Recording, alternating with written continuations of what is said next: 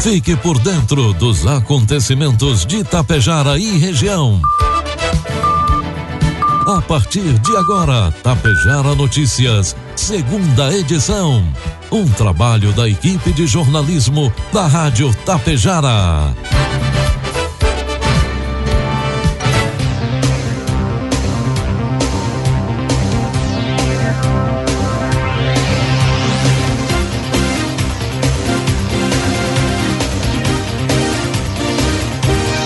Agora são 12 horas com 30 minutos e meio, 20 graus de temperatura. Boa tarde. Está no ar aqui pela Tapejara FM, a segunda edição do Tapejara Notícias nesta sexta-feira, 29 de dezembro de 2023. Tempo instável em Tapejara, você confere agora os principais destaques desta edição. Mercados de Tapejara poderão abrir neste domingo, feriado, nas mediante indenização. Santa Cecília do Sul receberá cerca de um milhão de reais de recursos do pavimento RS. Gestão Big Jeep conquista unidade operacional do Senai para Tapejara. E Hospital Santo Antônio recebe doação do Grupo Centauros da Tradição de Água Santa. O Tapejara Notícias, segunda edição, tem oferecimento da Cotapel. Afagar a terra, plantar, esperar a semente germinar, cultivar para gerar frutos, a vontade de vencer, a força para viver, o alimento em nossa mesa. Esta é uma história de sucesso que se escreve com luta, coragem e perseverança. Uma história sólida que busca cada dia o crescimento coletivo Assim, a Cotapel está presente na vida das pessoas, razão maior de sua existência. Cooperativa Agrícola Tapejara Limitada, desde 1985, ao lado de quem produz. Produtos agrícolas. Agora são 12 horas com 32 minutos, 20 graus a temperatura. Cotação nos produtos agrícolas, preços praticados pela Cotapel nesta sexta-feira. A soja, 138 reais, o milho, R$ reais e o trigo pão PH 78 ou mais, 65 reais. Mesmo tem, tem, sem ter sido concluída a semeadura do milho no estado, alcançando os atuais 90% da área projetada para a safra de verão, a colheita do grão foi iniciada nas regiões Celeiro, Alto Médio Uruguai e Fronteira Noroeste o que representa apenas 1% da área cultivada no estado. De acordo com o informativo conjuntural divulgado pela Emater, as lavouras em maturação alcançaram 11% e em enchimento de grãos 37%. As projeções de rendimento permanecem variáveis. Parte dos cultivos mantém o potencial inicial e parte sofreu reduções devido à incidência de pragas, doenças ou danos decorrentes de eventos climáticos adversos. Sobre a soja, foi intensa a semeadura no estado que alcançou 94% da área prevista. No Alto Uruguai e Planalto, a operação chegou à conclusão e no Planalto Médio e Noroeste aproxima-se do término. A região com maior defasagem no plantio é da campanha, onde a recorrência de chuvas foi mais significativa e prejudicou principalmente as operações em terras baixas. O desenvolvimento ao longo da semana foi produtivo ampliou a floração, alcançando 3%, e o restante da área está em desenvolvimento vegetativo ou em fase de germinação. De modo geral, o estado das lavouras implantadas é superior ao observado nas lavouras de novembro resulta em menos necessidades de replantes. Informe Econômico.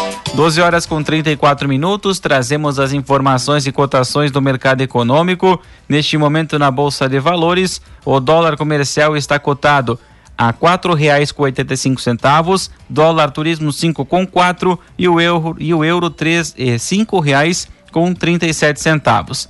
Quatro portarias publicadas pelo governo federal em pouco mais de uma semana reduziram o caixa de nove obras públicas do Rio Grande do Sul. Para se ter uma ideia, foram retirados 124 milhões de reais. A obra que mais sofreu com este remanejamento de recursos foi a duplicação do trecho sul da BR-116. O corte chegou a 51 milhões. Neste ano, o governo federal havia destinado 234 milhões de reais nesta duplicação. Desse total, sobrou 163,19 milhões. Ao longo do ano, a obra já havia sofrido uma redução de orçamento de quase 20 milhões de reais. A duplicação da BR-290 deve redução de 20,1 milhões. Nas obras da 116 no Vale dos Sinos, corte de 14 milhões e meio de reais. A nova ponte que ligará o Rio Grande do Sul à Argentina também sofreu redução, perdeu 13,72 milhões. E ainda houve diminuição no orçamento da travessia urbana de Santa Maria, também em São José do Norte, em Rio Grande, Guaíba e a construção sobre a nova ponte do Rio Ibiqui. Esses cortes fazem parte das readequações do orçamento pelas as quais as obras costumam passar. O governo federal faz movimentos desse tipo quando precisa readequar gastos ou passar recursos para construções que entendem que necessitam de mais verbas. Previsão do tempo. Agora são 12 horas com 35 minutos, 20 graus a temperatura. A sexta-feira será de instabilidade no Rio Grande do Sul por conta da passagem de uma frente fria sobre o estado. Na região norte, Serra, Litoral Norte e Campanha, a chuva ocorre de maneira frequente a qualquer momento do dia. Já nas regiões metropolitana e central e fronteira oeste, a previsão é temporal. No sul, em cidades como Chuí e Santa Vitória do Palmar, o tempo fica firme com bastante variação de nuvens. A região metropolitana registra pancadas de chuva desde as 5 horas da manhã e segue com nuvens carregadas quando a precipitação acalma. Foram registrados alguns pontos de alagamento e queda de galhos de árvores em vias públicas. As maiores quantidades de chuva, cerca de 60 milímetros, são registradas em cidades do Vale do Taquari, Vale do Rio Pardo, região metropolitana, Serra, Fronteiro Oeste, Vale do Paranhana e Litoral Norte. A presença da frente fria reduz um pouco a temperatura. A mínima de 13 graus foi registrada em Pedras Altas, na região sul. Já a máxima de 32 deve ser registrada em Salvador do Sul, no Vale do Caí e Novo Tiradentes, na região norte. Em Tapejara, sexta-feira amanheceu com tempo encoberto, previsão de tempo chuvoso ao longo do dia. O total acumulado ainda de 15 milímetros e a temperatura pode chegar a 26 graus. Para o feriadão de Ano Novo, a previsão indica sol com algumas nuvens ao longo do final de semana e sol com pancadas de chuva na segunda-feira. A precipitação para o primeiro dia de 2024 será de 10 milímetros e a variação térmica durante o período do final de semana e feriado da segunda-feira será entre 16 e 27 graus.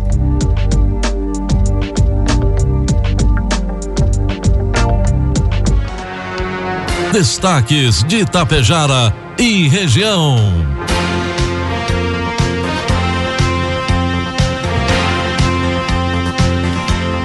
Agora são 12 horas com 37 minutos e meio, 20 graus de temperatura.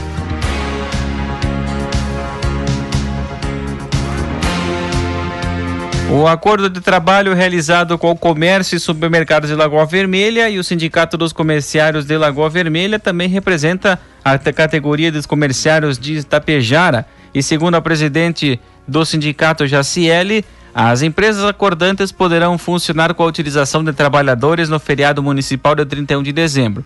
Uma indenização no valor de 175 reais pelo feriado trabalhado, sendo que a indenização poderá ser depositada antecipadamente em conta bancária para o trabalhador. Para as 8 horas de trabalho, respeita-se o intervalo mínimo de uma hora, no máximo duas. Para quem trabalhar somente pela manhã, das 8 horas da manhã ao meio-dia, o valor de, da indenização será de R$ 88,00 por trabalhador. Deverá ser dada uma folga de um dia antecedendo o dia 31 e uma folga depois desta data. Dia 1 feriado, nenhuma empresa poderá trabalhar. Dentro do acordo, há uma penalidade em caso de descumprimento.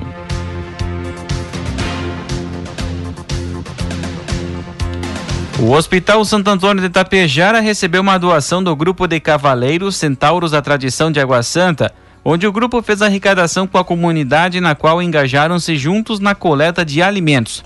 O grupo realiza essa coleta anualmente e este ano em especial foi divulgado em alguns canais como na RBS TV, pelo grupo Movimento Tradicionalista Gaúcho, MTG, e pela sétima região tradicionalista.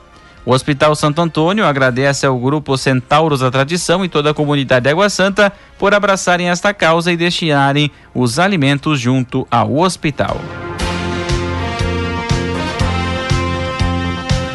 O município de Santa Cecília do Sul tem confirmado o montante de 995 mil reais no programa Pavimenta do governo do estado. A notícia foi dada através do secretário estadual de Trabalho e Desenvolvimento Profissional, Gilmar Socella. Essa demanda da comunidade ceciliense foi levada ao governo gaúcho no final do mês de outubro pelo Leon... pelo vice-prefeito Leonardo Panisson e o gestor municipal de convênios Newton Mazaro. O projeto prevê a pavimentação da rua Rodolfo Guelzer desde o antigo Moinho Tiepo, no sentido ao Rio Santo Antônio, até o cruzamento da rua Passo Fundo com a rua Guaporé. O projeto conta ainda com a contrapartida do município no valor de 765 mil reais. 12 horas 40 minutos e meio, 20 graus de temperatura.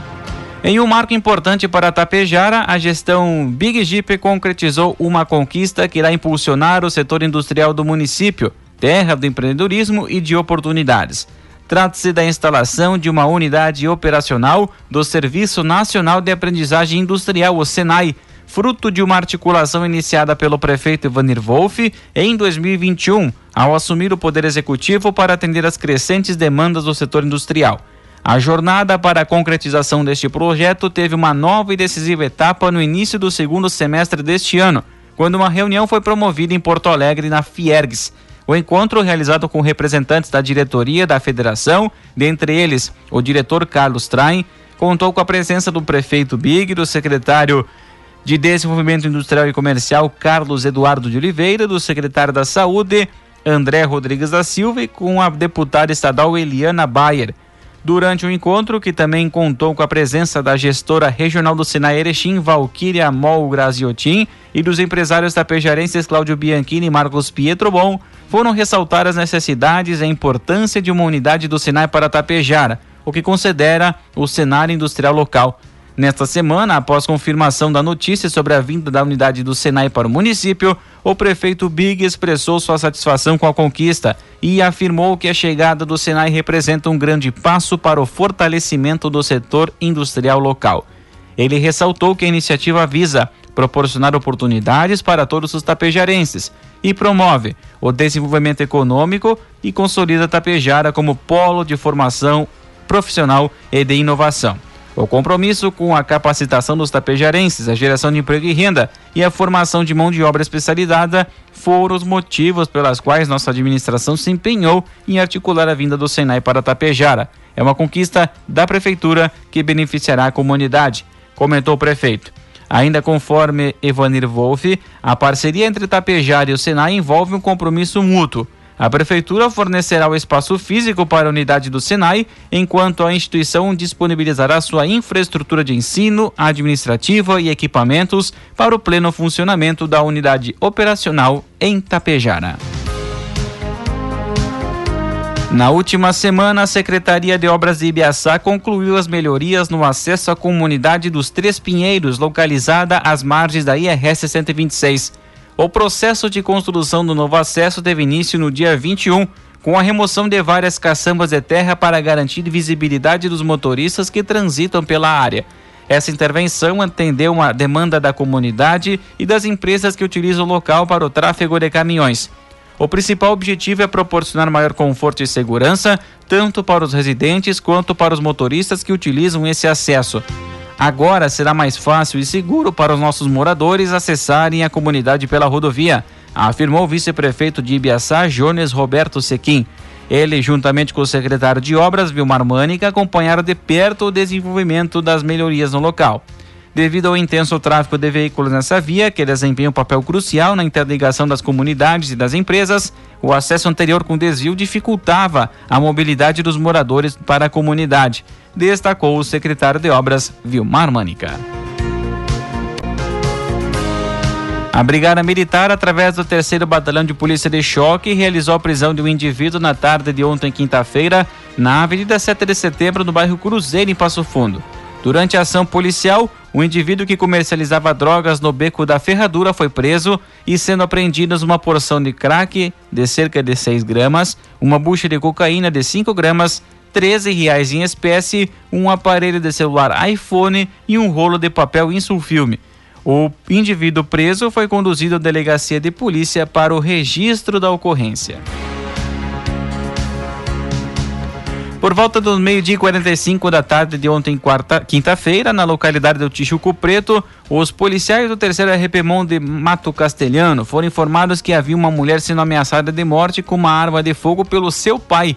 Diante das informações, a guarnição foi até o local e constatou a veracidade do fato, sendo flagrado o acusado de porte de uma espingarda calibre 12, marca Boito Miura 2, carregada com dois cartuchos. O homem foi preso em flagrante.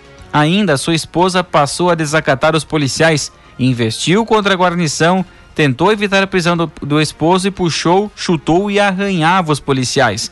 Ela também foi conduzida à delegacia de polícia para o registro da ocorrência.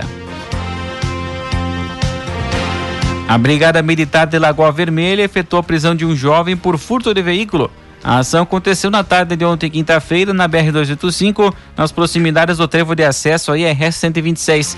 Os policiais lagoenses receberam informação de que teria ocorrido o furto de um veículo Fiat Uno de cor prata na cidade de Siríaco. O veículo teria sido avistado na direção da BR-285 e, diante das informações, a Brigada Militar da região foi mobilizada. Ao realizarem buscas, uma guarnição da Brigada Militar avistou o veículo em direção à Lagoa Vermelha. Houve o acompanhamento por aproximadamente um quilômetro até a possível abordagem. O condutor de 19 anos e natural de Passo Fundo foi preso em flagrante. Ele é suspeito de ter praticado furto e já possui antecedentes por homicídio e tráfico de drogas. O veículo foi recuperado, irá passar por perícia após ser e depois ser, será restituído ao seu proprietário. 12 horas 46 minutos e meio, 20 graus de temperatura. Na tarde de ontem, quinta-feira, o corpo de um homem foi descoberto no interior de uma residência numa propriedade rural da linha Volta Grande, no município de Barão de Cotechipe, da região do Alto Uruguai. Familiares encontraram o corpo do agricultor Mário Marciac e imediatamente acionaram a Brigada Militar Conforme relato policial, a médica local não pôde confirmar a morte no local devido à suspeita de morte violenta, evidenciada pelas marcas de sangue próximas ao corpo. Os policiais, ao realizar uma inspeção na residência, não identificaram sinais de arrombamento. A vítima estava sozinha e há suspeitas de que Mário já estivesse morto há alguns dias, uma vez que o corpo apresentava sinais de decomposição. O cadáver foi removido e encaminhado ao Instituto Médico Legal, que será responsável por investigar as causas da morte. A Polícia Civil conduz ativamente as investigações do caso.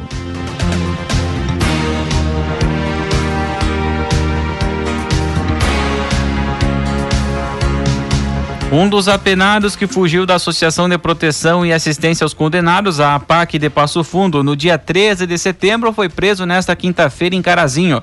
O foragido foi identificado como Mateus de Almeida Riva, de 34 anos.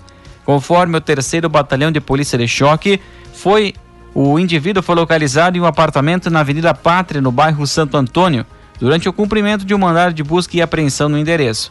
Com o suspeito foram apreendidas uma pistola calibre 9mm, carregadores, munições, três celulares, uma balaclava, algemas e diversos outros itens. O apenado tem uma extensa ficha criminal com antecedentes inclusive por homicídio e roubo de veículo. Iva e outro apenado, identificado como Eduardo de Abreu Nunes, 29 anos, fugiram pela porta principal da instituição em 13 de setembro, após renderem um funcionário com uma faca para terem acesso às chaves. A fuga ocorreu no momento da janta por volta das 19h30. O centro de recuperação social funcionava havia cerca de um mês. Nunes segue foragido. Ele é natural de Marau e cumpria pena de 41 anos em regime fechado por homicídio e tráfico de drogas. Já Riva, capturado ontem, também cumpria pena em regime fechado. Ele foi condenado a 59 anos de prisão pelos crimes de homicídio e roubos.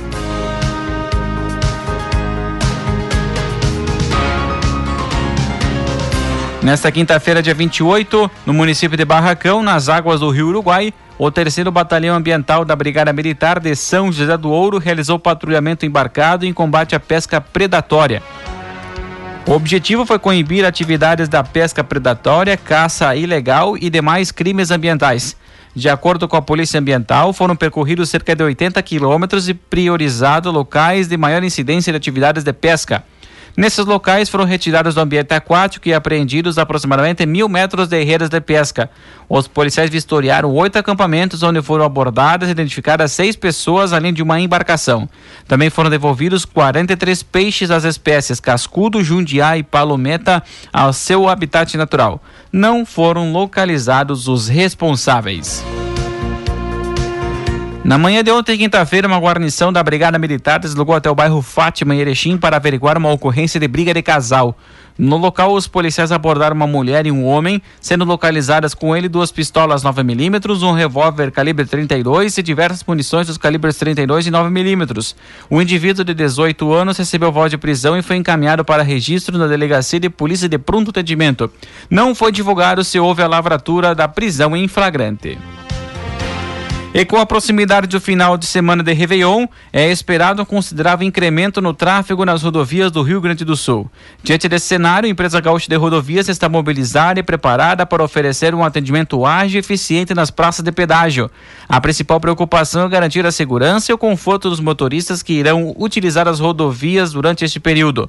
Para isso, a EGR irá fortalecer as equipes próprias e expandir o efetivo em serviços terceirizados, além de realizar ações preventivas e oferecer serviços e orientações aos condutores e garantir uma maior cobertura e agilidade nas ações. Haverá operação Papa Filas, de modo a facilitar o pagamento da tarifa e encurtar o tempo de espera. Além disso, a estatal oferecerá serviços essenciais como guinchos e ambulâncias para que, em caso de algum imprevisto, o atendimento seja rápido e eficaz. As equipes estão de prontidão para atuar em qualquer situação de emergência que possa ocorrer ao longo das rodovias de hoje até terça, período que os usuários farão deslocamentos por diversos municípios, são operados, esperados cerca de 500 mil veículos nas rodovias administradas pela EGR.